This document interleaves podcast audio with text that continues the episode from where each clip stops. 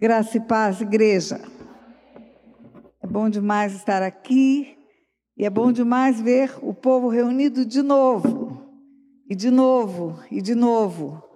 E assim será até a volta de nosso Senhor e Salvador Jesus Cristo. A igreja que vai subir, ela vai subir reunida. Vai ser maravilhoso. A palavra que Deus deu para essa noite está no primeiro livro de Samuel. O texto é longo, mas nós vamos ler todo ele. Samuel, primeiro livro, capítulo 1. Houve um homem de Ramataim Zofim, da região montanhosa de Efraim, cujo nome era Eucana, filho de Jeroão, filho de Eliú, filho de Tou, filho de Zuf, efraimita. Tinha ele duas mulheres, diga duas mulheres. Uma se chamava Ana e a outra Penina. Penina tinha filhos, Ana, porém, não os tinha. Este homem subia da sua cidade de ano em ano a adorar e a sacrificar ao Senhor dos Exércitos em Siló.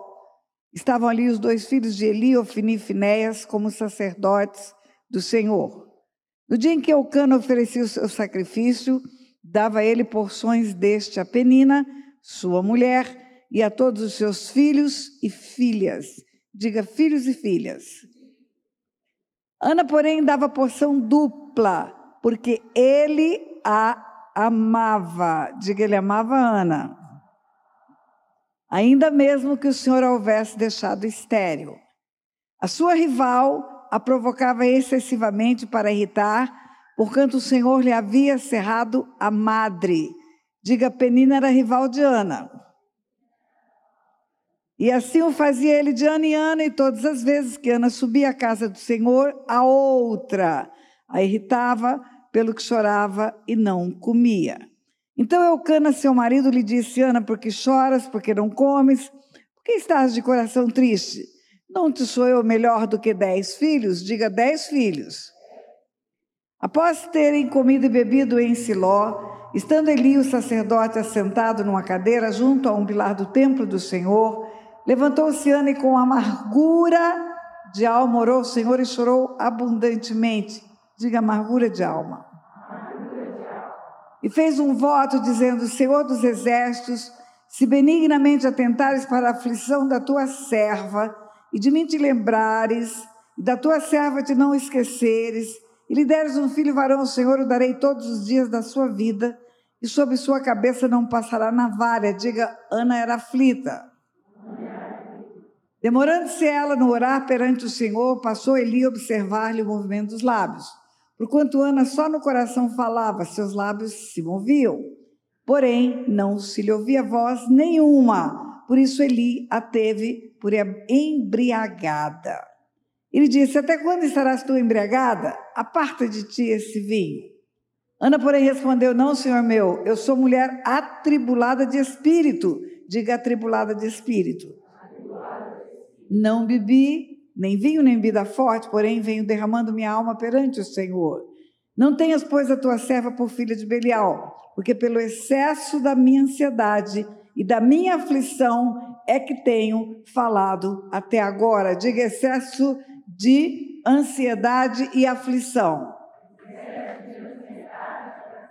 Então ele respondeu Eli: Vai-te em paz, e o Deus de Israel te conceda a petição que lhe fizeste e disse ela: Acha tua serva mercê diante de ti.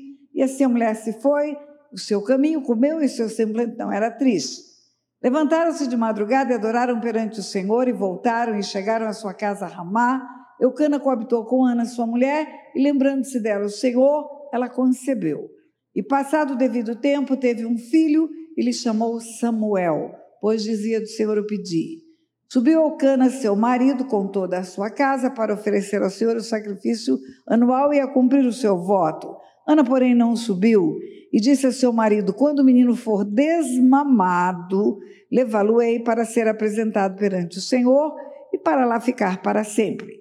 Respondeu Leucana, seu marido: Faz o que bem te agrade, fica até que o desmames. Então, somente confirme o Senhor a sua palavra e assim ficou a mulher e criou o filho ao peito até que o desmamou. E havendo-o desmamado, levou consigo com um novilho de três anos, um éfa de farinha, um odre de vinho, e o apresentou à casa do Senhor a Siló. Era um menino ainda muito criança, diga muito criança. imolaram o novilho e trouxeram o menino a Eli. E disse ela: Ah, meu senhor, tão certo como vives, eu sou aquela mulher que aqui esteve contigo orando ao Senhor. Por esse menino orava eu, e o Senhor me concedeu a petição que eu lhe fizera. Pelo que também o trago como devolvido ao Senhor por todos os dias que viver, pois do Senhor o pedi, e eles ali adoraram o Senhor. Acho que só pelo que eu fiz você repetir já dá para você entender quanto problema essa mulher tinha. Ana tinha muitos problemas. O primeiro deles, talvez o que dá origem a toda a história, era a sua esterilidade. Ana era estéril. Não ter filhos era opróbrio. A esterilidade era considerada uma maldição, opróbrio. Bendito o fruto do ventre, como essa mulher não tem filhos como essa mulher não gera vida. Nós mulheres sabemos que só tem um portal legal para um espírito vir do Senhor para a terra. É o ventre de uma mulher. Não tem outro portal, não tem outra forma de vir um espírito do Senhor para a terra. Lembra ele dizendo para Jeremias: Antes que eu te formasse, eu te conheci, e antes que saísse do ventre da tua mãe, eu te constituí profeta às nações. Lembra de Davi? no Salmo 139, dizendo: Senhor, o Senhor estava tecendo os meus ossos no, no ventre da minha mãe e já sabia todos os meus dias. É a única forma que existe de alguém vir para a terra no plano de Deus, no projeto de Deus, porque você nasce porque tem um propósito. Você não tem um propósito porque nasceu. João Batista nasce para anunciar o Messias. O homem chamado Sansão nasce para livrar Israel do poder dos filisteus. Jesus nasce em carne para ser sacrificado numa cruz, ser o Cordeiro de Deus que tira o pecado do mundo. Todos os que passam pelo ventre de uma mulher têm um propósito na terra. E as mulheres são abençoadas por serem portais do que Deus escolhe enviar para a terra. Então, era um opróbrio. Aquela mulher era um opróbrio não ter filhos. A Bíblia não esconde pecados. A Bíblia expõe todos os pecados. Não é certo um homem ter duas mulheres, mas a Bíblia não escondeu. O certo é: deixa o homem seu pai e sua mãe, une-se à sua mulher e tornam-se os dois. Dois, dois, um, dois. Não três, uma só carne. É um homem e uma mulher, e não são três, nem quatro, nem cinco, nem mais, são dois, só dois. Mas sabemos também pelo episódio de Sara, por exemplo, que uma saída para um homem que tinha uma mulher estéreo era arrumar uma outra mulher para gerar filhos, para ter filhos. E deve ter sido isso que aconteceu com Eucana. E aí arrumou Penina. Penina era outra, a Bíblia chama outra de rival. Então o problema maior de Ana era não ter filhos. Depois, o segundo grande problema é que a rival era uma mulher parideira, tinha muitos filhos. A rival morava dentro da casa, na mesma casa. E se a Bíblia chama de rival, era rival. Na Bíblia não tem letra inútil e nem palavra desnecessária. A outra, a rival, é assim que está escrito no texto. E aí, uma vez por ano, uma vez por ano, eles iam à tenda da congregação adorar o Senhor. Eu vi a alegria do povo que está aqui, porque fazia um ano que não vinha fazer esse evento de mulheres. Então, esse evento é importante. Faz um ano que você está se preparando para vir aqui. Como faz um ano que você demora para chegar nas festas de final de ano, um ano para chegar no aniversário. Quanto mais raro o evento, mais importante ele se torna. Então, ir à tenda da congregação uma vez por ano, só uma vez por ano, para adorar Certamente era uma data extremamente esperada, desejada, aguardada. E aí o que acontecia quando lá chegavam? A Bíblia fala que Ana chorava. A Bíblia fala que a outra a irritava. Na hora da celebração, na hora da confraternização, na hora de repartir o pão, ela chorava e não comia. Ana chorava e não comia. Ana tinha um problema sério, uma tristeza profunda. Mas espera aí, quem está na tenda da congregação naquele tempo na igreja, neste tempo que se chama hoje, pode estar triste? Está na casa de Deus, no melhor lugar da terra. Tem a presença de Deus. Pode estar triste? Sim, pode estar triste.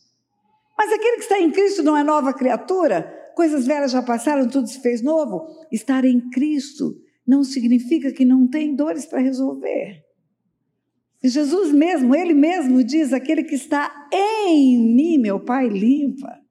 Ele diz: Eu sou a videira verdadeira, meu Pai é o agricultor. Todo ramo que está em mim, meu Pai limpa. Então, quando você está em Cristo, não significa que já chegou limpo, mas significa que você chega no lugar aonde você pode ser limpo.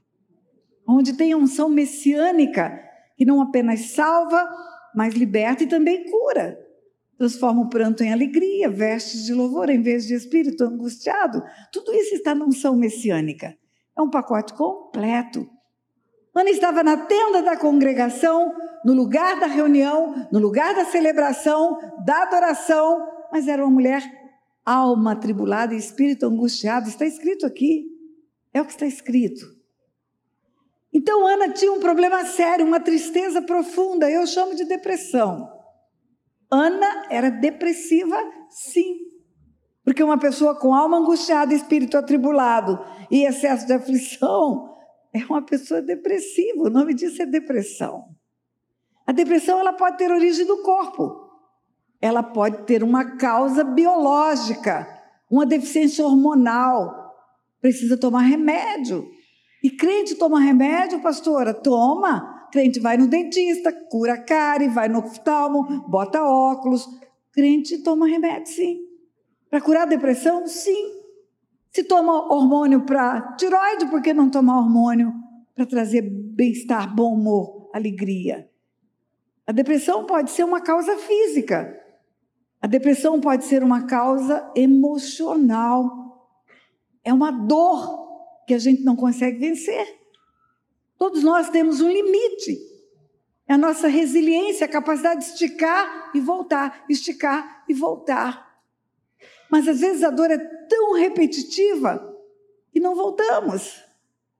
Crente pode ter depressão reativa, que é depressão da alma. Crente pode estar triste com a alma atribulada e espírito angustiado. Sim, a depressão do crente pode chegar ao extremo dele desejar a morte. Lembra de Elias? Entra embaixo de um zimbro e quer morrer. O nome disso é depressão. Por que, que Elias teve depressão? Três anos e meio de luta, de perseguição, de necessidades, dependendo do milagre a cada dia. É tão bonito falar que um corvo alimentou ele no ribeiro de Querite, mas se você souber o que está escrito a respeito do corvo na Bíblia, o corvo é um bicho imundo. Seria a mesma coisa que um porco trazer um bife na boca todo dia, duas vezes por dia para você comer, e carne crua. Você acha que o corvo fritava o bifinho? Não. Ele foi alimentado por um bicho imundo. Depois ele foi alimentado por uma viúva pobre, que tinha um órfão para cuidar e num país estranho, na Síria. Ele foi para outro país para se esconder, porque estava sendo perseguido por Acabe, por Jezabel. Ele estava com a sentença de morte estabelecida. E aí, num país estranho, numa terra estranha, é sustentado por uma viúva pobre. O que, que você acha que a vizinhança daquela viúva dizia? Esse cara não faz nada, não trabalha. Fica lá, esperando o pão de cada dia. A prova de que ele estava aflito, alma aflita, é quando o filho da viúva morre e ele fala para Deus: Até nisso o Senhor me afligiu. Até nisso. Então, crente tem depressão? Tem. Tem. Chegou no extremo dele querer morrer, entrou embaixo de um zimbro e pediu a morte. Mas não suicida. Agora, a depressão espiritual, causada por espíritos de morte, leva ao suicídio. Os sintomas são iguaizinhos: tristeza profunda, abatimento, alma tribulada, espírito angustiado. Mas não se mata. Deseja morrer, mas não se mata. Mas na depressão espiritual, tem uma voz que fala: acabe com sua vida, acabe com sua vida, acabe com a sua vida. E você sabia que só no ano de 2019, Mais de 20 pastores suicidaram no Brasil. Todo mundo na tenda da congregação. Você sabia que recentemente no Espírito Santo, em Vitória, teve um episódio de um jovem que matou seus pais e se matou também?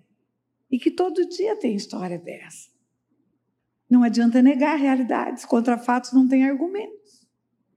O mundo espiritual está aí, é real, o inimigo vem para matar, roubar e destruir, e mata mesmo. E aí, o que, que faz, pastora? Tem que pedir ajuda. Tem que pedir ajuda.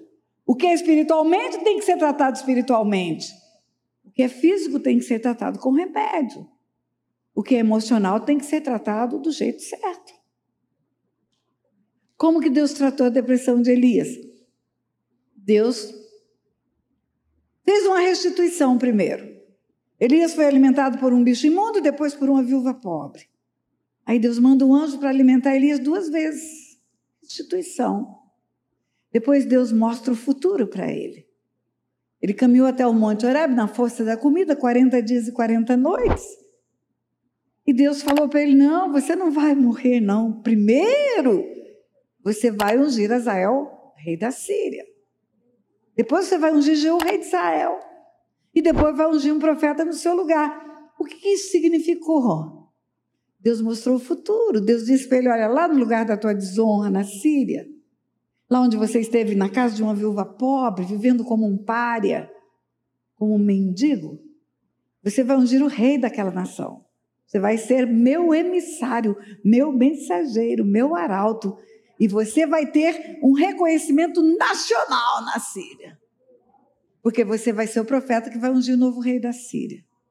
E outra coisa, os que te perseguem aqui em Israel vão cair. Se você vai ungir o rei de Israel, porque Acabe vai cair. Só depois que morre um que levanta outro rei, então os que te perseguem vão morrer e você vai continuar vivo. E você vai ungir um profeta no seu lugar, porque eu preciso de profeta. Antes de você partir, vai ter que ter outro. Sabe o que significa isso? Trazer a memória que dá esperança. Deixar para trás as coisas que para trás ficaram. É como se Deus dissesse para Elias: Olha, isso tudo vai passar, tem um futuro, você vai ser honrado, tem um tempo novo para você. É assim que a gente ajuda as pessoas com depressão na alma. É assim que a gente ajuda, mostra o futuro, traz a memória que dá esperança, deixa para trás as coisas que para trás ficaram, mostra que o tempo caminha para frente, que as estações mudam. O pêndulo do relógio é vai e vem? Não, não, é vai e vai. É vai e vai. Esse tempo que eu estou falando com você, dez minutos, não volta nem na minha vida, nem na sua vida. Acabou. Então, por que eu vou ficar chorando leite derramado? Eu tenho que caminhar rumo ao futuro. Quem fica chorando o passado não tem presente, não sonha o futuro e a vida para, fica estagnada. Então, depressão pode ser do corpo, da alma, do espírito. E a Diana? A Diana era da alma, uma dor profunda. Uma mulher envergonhada, era um opróbrio público, mas pior que isso, dentro da sua casa, ela era irritada, envergonhada, espezinhada por uma rival. Sabe o que eu penso? Se na tenda da congregação, que é um lugar de polidez, de educação, a rival provocava Ana, você pode imaginar o que acontecia dentro de casa? Você pode imaginar a hora em que não tem essa censura coletiva que tem na tenda da congregação? Quando estava só a Penina e a Ana e a filharada de Penina? Você pode imaginar o que acontecia? E outra coisa, as casas eram rústicas, eram tendas de couro de animais, não eram edificações de concreto e cimento. Imagine, Eucana e Penina numa parte da tenda e a outra na outra parte a Ana. E se Penina irritava Ana na tenda da congregação, dentro de casa, imagine o que acontecia na hora em que ela e o marido da Ana estavam na cama. Ah, ela certamente gritava, gemia mais do que precisava. É. Para no dia seguinte falar para Ana: Você escutou? Você escutou o que aconteceu ontem? Meninas, vocês sabem que quando a mulher quer ser má, ela consegue ser muito má.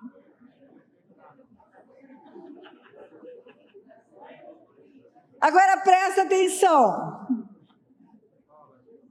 Está escrito que quando eles iam celebrar na tenda da congregação, que Eucana dava as porções a Penina e a seus filhos e as suas filhas.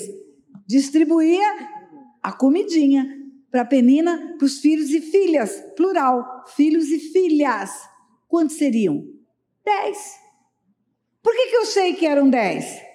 Porque quando ele vai consolar Ana, porque Ana chora e não come, Ana chora e não come, e ele fala: Por que choras? Porque estás tão triste? Eu não sou melhor do que dez filhos.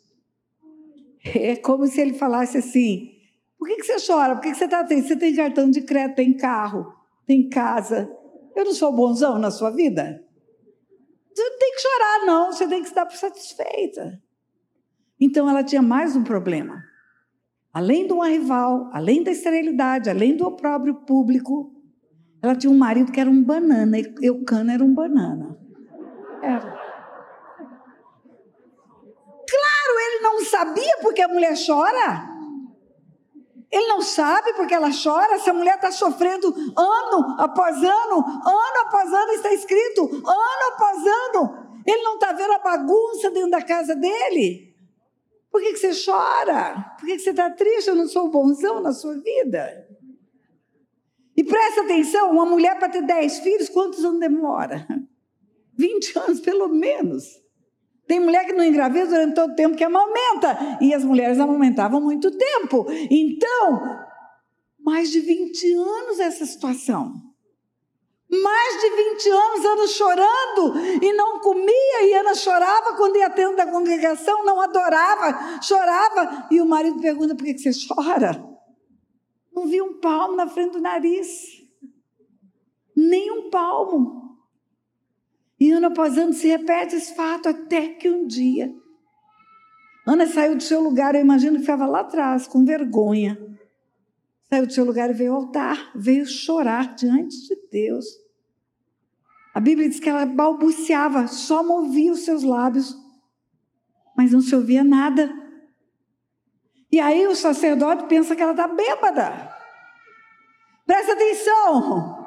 Até quando estarás tu embriagada? Aparta de ti esse vinho. Então ela tinha outro problema, além do marido banana, tinha um sacerdote que não era nem um pouquinho interessado no que acontecia na vida do rebanho. Homem omisso. O sacerdote não sabe porque ela chora e acha que ela está bêbada. O sacerdote não está vendo todo ano penina ou barriguda com criança, ou barriguda com criança, ou barriguda com criança. E ele não está vendo isso. Ele não está vendo que ano após ano, ano após ano, continua sem uma criança. Esse sacerdote não observou a confusão que havia na casa da ovelha dele. Ele não chamou Eucana para falar: rapaz, arruma sua casa. Conserta isso aí, olha como a tua mulher está. Não, tudo, tudo, tudo completamente fora de interesse pela vida dela. Nada, nada era favorável. Eu imagino mais. Não está escrito, mas você pode imaginar, não é proibido. Imagine, os filhos copiam os pais, vocês sabem disso. Vocês sabem que os pais são referência para os filhos, são modelo. Mó testemunho é o que pai e mãe faz. Quando a Bíblia fala, ensina o menino no caminho, não é o caminho. O caminho pode dizer, vai lá, vira direita. No caminho vai junto, faz junto com ele.